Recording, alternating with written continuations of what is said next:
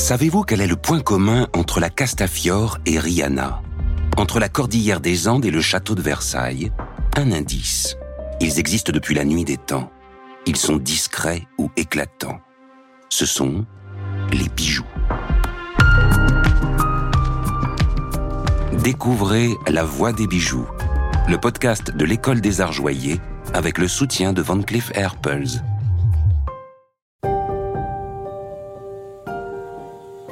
On a le croquis, on a les premières intentions de couleur, et puis après, on va venir préciser le dessin, réfléchir à chaque facette de sa troisième dimension. C'est pratiquement un dessin d'observation de la pièce finale.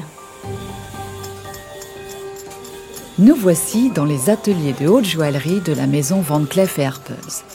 Nous y découvrons les dessinateurs, experts pierre, joailliers, concepteurs 3D, sertisseurs ou encore polisseurs. Ces artisans viennent d'horizons différents, ils ont chacun leur parcours, mais ils partagent une même passion, celle des savoir-faire d'exception qui se transmettent de main en main.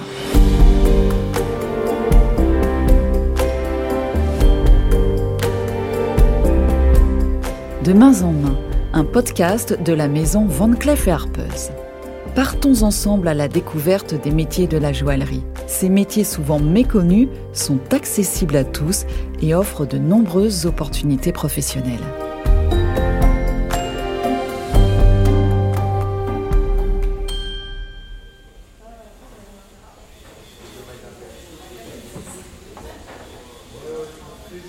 Tout commence dans le studio de création. Nous sommes à quelques pas à peine de la place Vendôme et des ateliers de haute joaillerie de Van Cleef Arpels.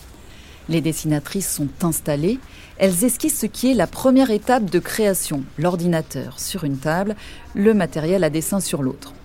Angela est arrivée il y a quelques mois, avec elle Caroline qui l'accompagne, la forme et lui transmet les valeurs de la maison au quotidien. Bonjour, euh, je m'appelle Angela, je suis dessinatrice euh, chez Van Cleef Arpels depuis un an et demi maintenant et j'ai 29 ans. Bonjour, je m'appelle Caroline, je suis euh, dessinatrice chez Van Cleef Arpels depuis presque 12 ans et j'ai 34 ans. Un bijou, c'est d'abord une intention esthétique, un brief créatif conçu par la direction artistique de la maison.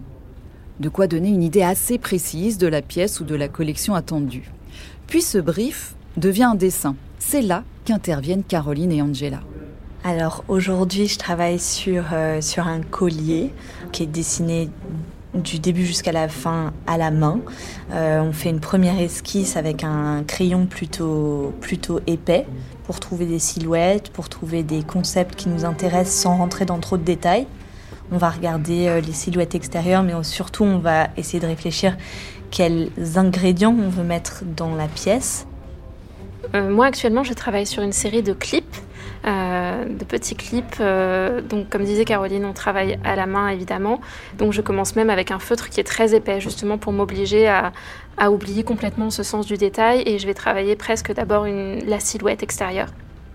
Euh, et, petit à petit, on va superposer des calques et venir commencer à préciser un petit peu les formes. Je vais pouvoir commencer à chercher un petit peu les couleurs de pavage, les couleurs d'or pour voir quelle, palette de couleurs j'ai envie d'avoir sur mon dessin. On dessine tout à échelle, ça c'est intéressant de le préciser. C'est vraiment extrêmement technique la façon dont on, finalise un dessin. Donc effectivement, on a le croquis, on a les premières intentions de couleurs, quels ingrédients on veut mettre dans la pièce dans quel dosage. Euh, et puis après, on va venir préciser le dessin, réfléchir à chaque facette de sa troisième dimension, les vues de coupe, les vues de côté et euh, tous les détails techniques qui vont faire que le dessin, en fait, c'est pratiquement un dessin d'observation de la pièce finale qui va être devant nous. Ce travail extrêmement minutieux permet de dessiner les contours de la pièce. C'est une étape qui amorce la collaboration entre tous les talents de la maison.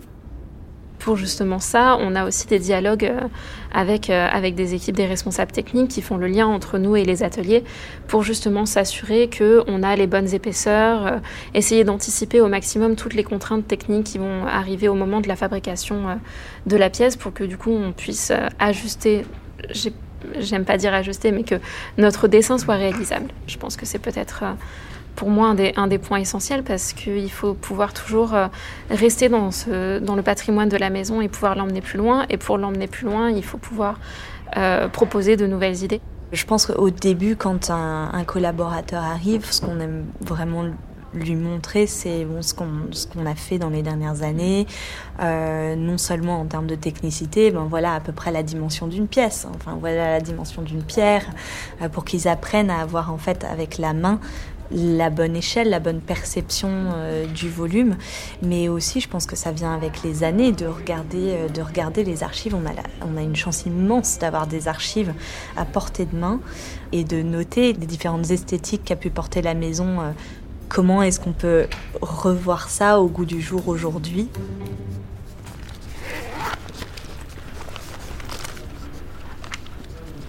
Dans le silence du studio de création, le dialogue est pourtant permanent entre Caroline et Angela. Au-delà des gestes, des savoir-faire, c'est une culture qui se transmet. Moi, j'aime aussi beaucoup tout simplement montrer mes dessins à Caroline ou à d'autres dessinateurs du studio parce qu'on a tous des expériences différentes, on a tous euh, des, références artistiques différentes et on va avoir euh, un regard neuf sur nos dessins. Donc, je trouve que c'est aussi très utile. Et toi, en l'occurrence, Caroline, comme tu as aussi euh, beaucoup plus cette, connaissance pour l'instant du patrimoine de la maison. Des fois, je vais te montrer un dessin et tu vas me dire Ah, tiens, bah là, si ce détail-là, tu as du mal, regarde tel catalogue de telle archive des années 50 de New York et tu vas voir qu'il y avait cette pièce avec ce type de certi. moi, je suis toujours très impressionnée de, cette connaissance que, que, que, tu m'apportes et c'est vrai que souvent, du coup, ça permet de débloquer, de débloquer des choses aussi. Donc, chaque dessinateur est est responsable de ses dessins et de ses pièces, mais je trouve ça vraiment génial de pouvoir apporter aussi euh, le regard des autres et voilà, c'est les œuvres globales du studio. Vous l'aurez compris, entre les multiples étapes et les allers-retours avec les différentes équipes, il faut du temps pour arriver à un dessin parfait. 3, 4, 5 semaines parfois.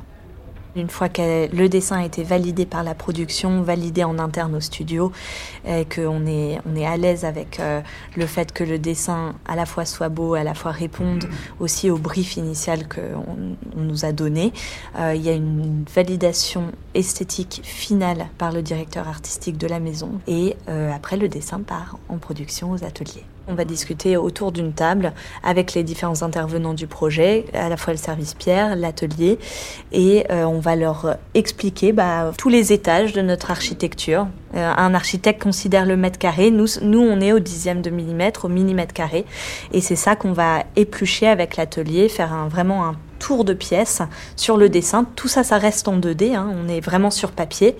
Et, euh, voilà, et puis après, eux vont avoir euh, leur interprétation euh, de la pièce à nous présenter quelques semaines plus tard. Après les dessinatrices, ce sont les experts pierres qui font leur entrée dans le processus de fabrication. Ils donnent vie aux bijoux grâce à l'éclat des gemmes. Si le métier de dessinateur vous a plu, retrouvez Angela et Caroline dans le prochain épisode. Elles nous racontent les étapes de leur orientation, leur formation et leur parcours. De main en main à la découverte des métiers de la joaillerie, un podcast de la maison Van Cleef Arpels.